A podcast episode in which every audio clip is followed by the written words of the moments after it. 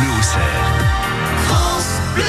7h45, vous êtes sur France Bleu au Cerf et c'est le moment de découvrir l'objet du jour. Mathieu, votre objet qui va faire écho ah bah oui, à l'événement là qui démarre demain, c'est la Coupe du Monde de foot féminin. Oui, ce 7 juin sera donné le coup d'envoi de la Coupe du Monde lors du match entre la France et la Corée du Sud. On rappelle également qu'Auxerre a accueilli l'équipe chinoise pour qu'elle puisse faire sa préparation dans les installations de la GIA. Qu'est-ce que ça a à voir avec l'objet du jour, me direz-vous? Ah bah oui, qu'est-ce que ça a à voir avec l'objet du jour, me direz-vous? Ah, il est bien là, il est, il est en forme. Alors l'objet du jour part d'un projet, d'une initiative d'une ancienne joueuse de football qui s'appelle Nicolas Barre, qui était huit fois championne de France quand même, et qui est surtout très impliquée dans la lutte contre les discriminations. Dans cette optique, Nicolas Barre a laissé de travailler sur tous les vecteurs possibles et imaginables pour sensibiliser sur ces discriminations dans le monde du football.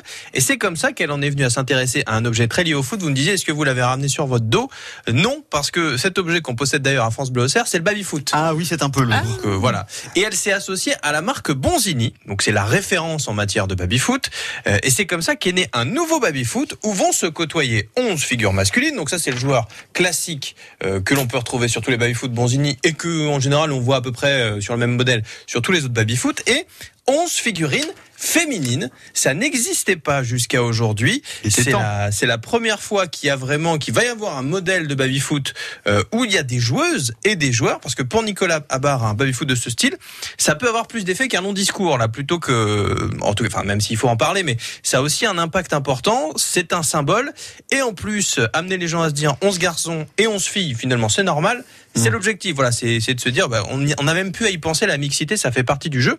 Et d'ailleurs, dès le début, l'objectif, c'était d'avoir cette mixité, c'est-à-dire que c'était pas d'avoir pour Nicolas Barre un baby-foot avec que des filles et un baby-foot avec que des garçons, c'était vraiment de rassembler les deux sur le terrain et euh, de rassembler aussi autour les garçons comme les filles. Oui. J'ai une question, Mathieu. Est-ce que les équipes sont mixtes? Oui, les équipes sont mixtes. Il n'y a pas une équipe de filles, une équipe de garçons. Ils ont tout mixé euh, et euh, ça a été un, un vrai défi euh, technique parce qu'en fait, bah, vous voyez le, le genre, tout le monde voit à peu près la, la figurine d'un joueur de baby-foot. Oui. Et il faut savoir que pour que la barre passe, le torse des garçons est déjà bombé. Mhm. Donc il fallait vraiment travailler sur le design pour que, bah, sans que ce soit caricatural pour la Ouais. joueuse, on ait quand même une différence de fixe. Ce qu'ils ont réussi à faire, honnêtement, c'est plutôt bien fait.